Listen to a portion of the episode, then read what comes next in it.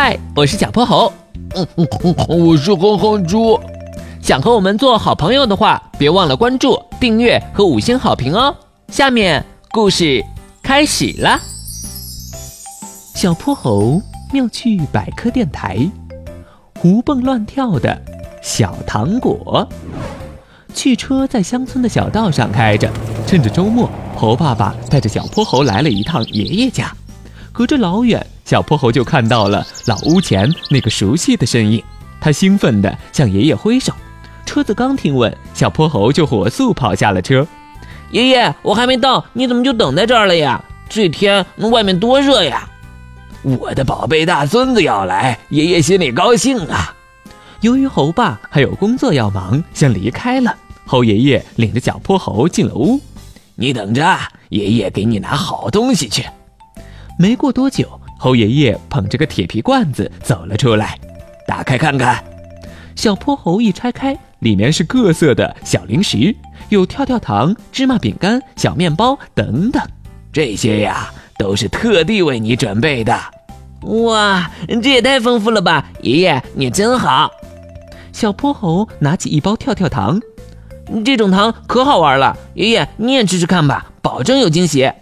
跳跳糖？难道它还能从我的嘴里跳出来？猴爷爷带着疑问把糖放进了嘴里。过了几秒，他发觉这些小糖豆真的在嘴里跳起了舞蹈，噼里啪啦响个不停，舌尖上麻麻的，还带着一些甜意，如同喝了点汽水。哎呀，这是咋回事？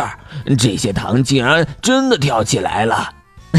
我专门问过爸爸，跳跳糖内含有很多小气泡结构，里面装着高压的二氧化碳气泡。跳跳糖放在嘴里后，由于温度提高，还接触了水分，二氧化碳被快速释放，产生弹跳。所以跳跳糖并不是真的在我们嘴里跳，而是二氧化碳气泡爆炸的过程，让我们感觉有东西在跳。我们家小泼猴懂得还不少嘛。嘿 嘿，对了，爷爷，你小时候喜欢吃糖吗？当然喜欢了。只不过我小的时候可没有这么特别的糖，而且糖药很难得才能吃到一回呢。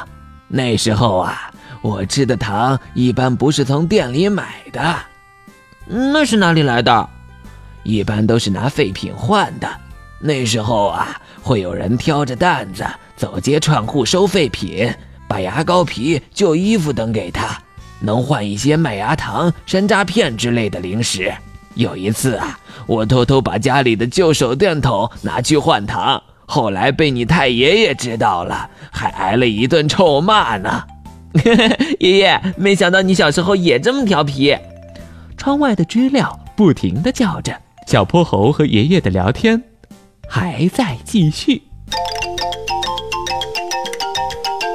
今天的故事讲完啦，记得关注、订阅、五星好评哦。